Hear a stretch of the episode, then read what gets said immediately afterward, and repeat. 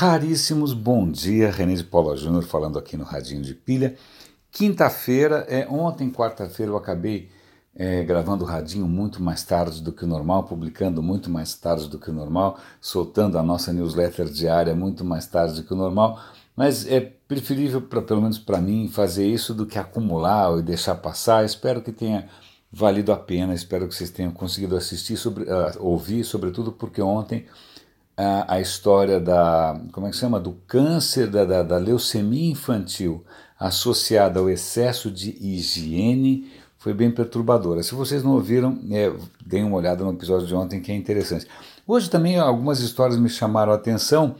A primeira delas é da BBC. É, a Inglaterra já está aí levantando a bandeirinha vermelha, é, se preparando para um cenário de possível falta de água. Tá? Eu vou dar o link aqui para a reportagem na BBC.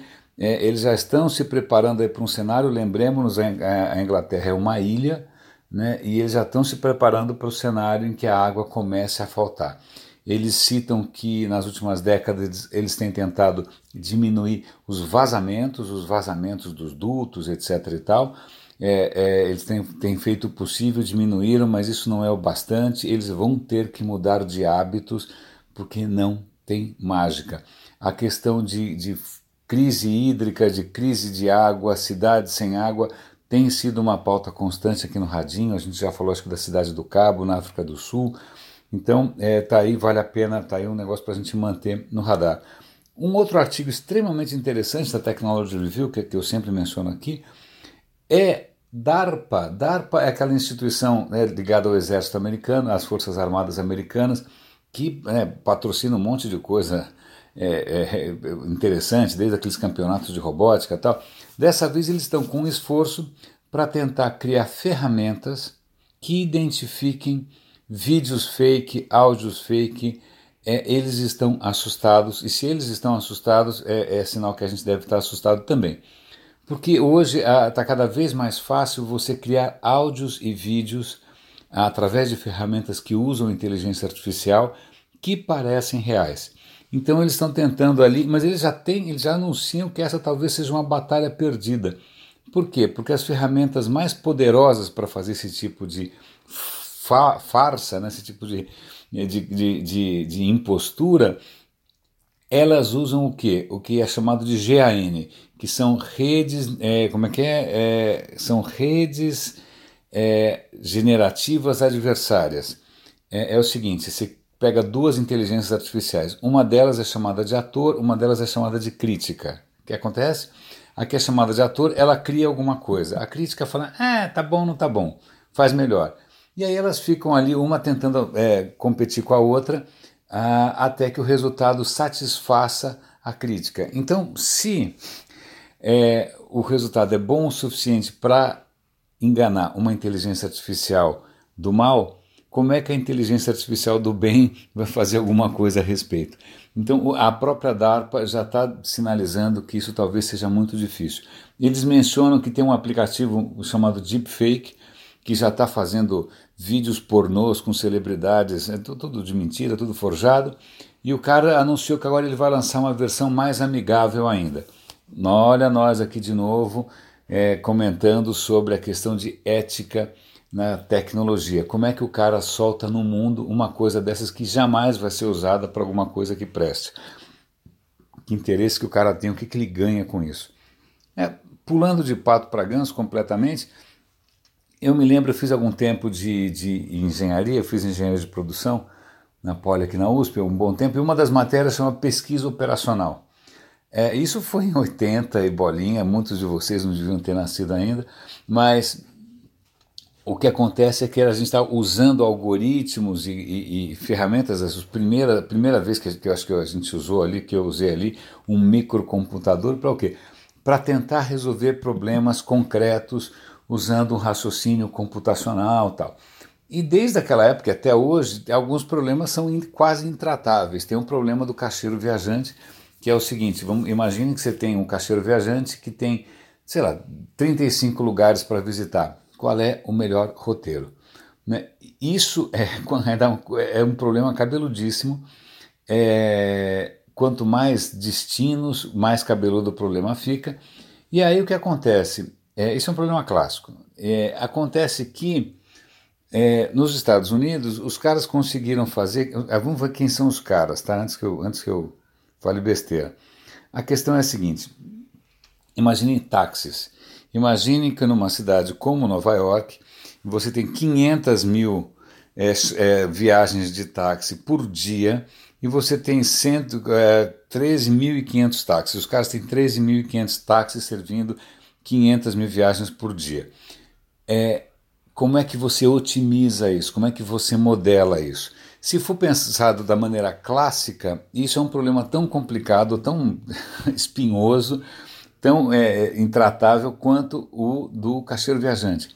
Mas o que é interessante, eu vou dar o link aqui, vocês é, talvez vocês são muito mais bem preparados do que eu do ponto de vista de matemática, etc e tal. Os caras conseguiram bolar um outro modelo matemático, um outro, uma outra abordagem para esse problema, que tornou é, possível construir um, um algoritmo, construir uma, uma solução para esse problema que é tão interessante que é, pelo que eu estou lendo aqui, ela conseguiria, se os, né, se os táxis usassem essa tecnologia, usassem esse algoritmo, seria possível servir é, a população de Nova York com metade dos táxis existentes. Então, imagine que você tivesse uma frota, seja de carros autônomos, seja como for, né, ela poderia ter a mesma eficiência com metade é, dos, dos, dos, carros, né, ou seja, aliviando a cidade de um monte de, de trânsito, etc. e tal usando um. Eu fiquei fascinado porque eu estou muito intrigado de como é que funciona na prática. Eu vou tentar me aprofundar um pouco mais, tentar estudar um pouco mais, porque é legal ver um problema que antes seria completamente fora do alcance de computação, ou seja, do que for, e que agora, graças a uma modelagem diferente, é, não só ele é resolvido, como também melhora a vida nas cidades. Convenhamos que é um, é um bom resultado. O que mais que tem aqui de interessante? A BBC tem um programa que se chama Click. Infelizmente, o programa Clique, ele você só consegue assistir ele na íntegra ou ao vivo, assistindo na televisão, né, na BBC, eu assisto a BBC direto. Se você quiser assistir online, é, você só consegue ver uns trechos, tá? então, eu acho que eu vou dar um link para um trecho é, do programa que eu assisti ontem sobre o GDPR. GDPR é essa legislação que a União Europeia está é, obrigando os provedores, as, as, plataformas de internet a seguir, que tem a ver com o gerenciamento dos seus dados pessoais. Tem um videozinho aqui bacaninha dizendo o que, que isso quer dizer. Ela obriga os caras a serem mais transparentes, obriga os caras a deletarem os dados. É muito legal.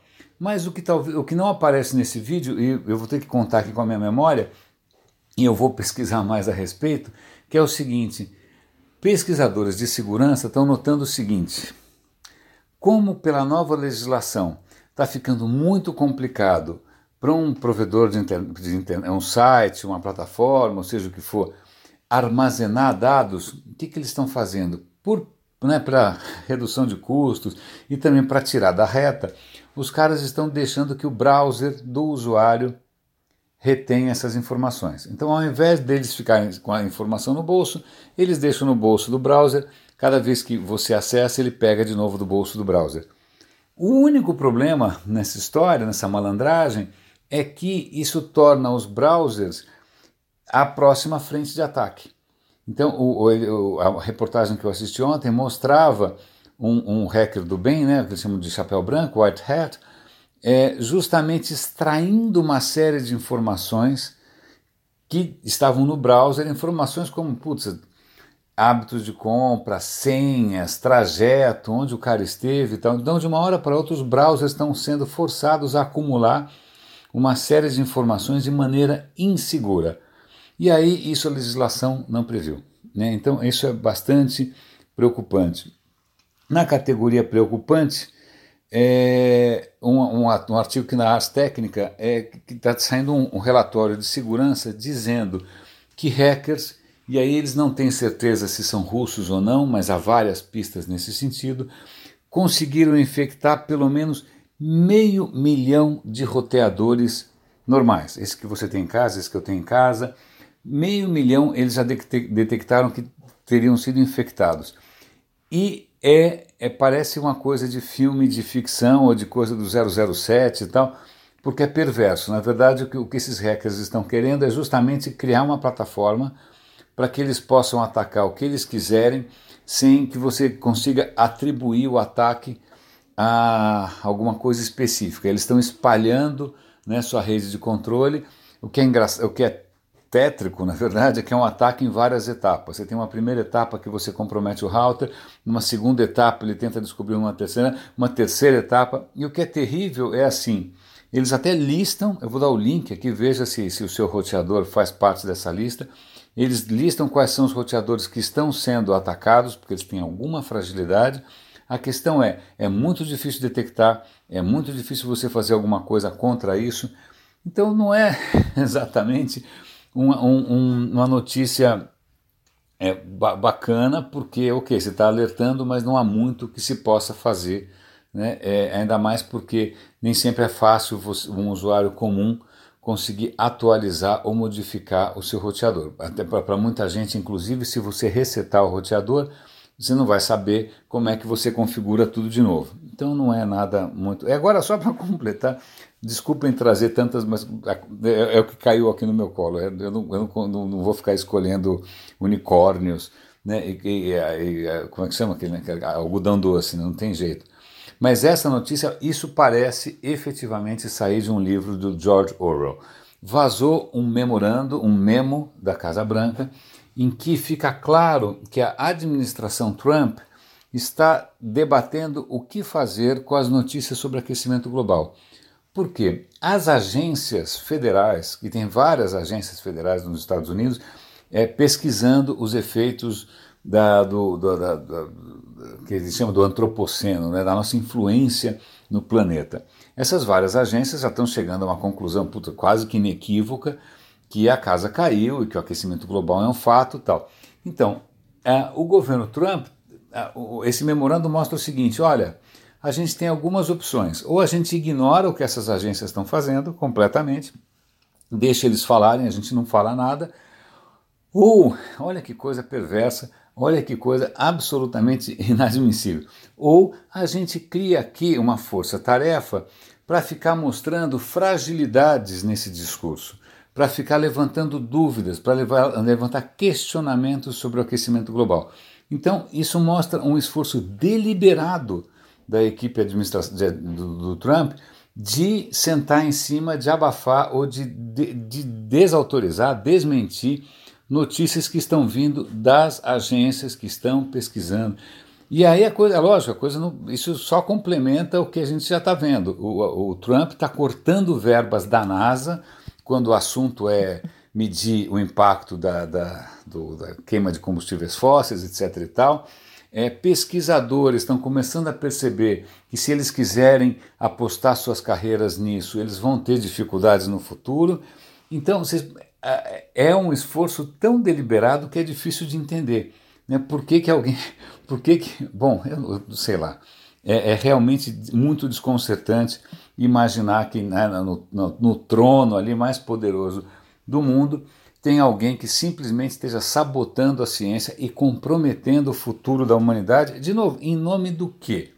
Em nome do quê? Isso realmente é mais dinheiro, mais, mais não tenho noção poder, é, realmente isso me ultrapassa, aceito sugestões. Raríssimos. René de Paula Júnior falando no radinho de pilha. Espero amanhã conseguir achar alguma coisa um pouco mais esperançosa, um pouco mais positiva do que essas notícias aí um pouco assustadoras de hoje. Grande abraço e até amanhã.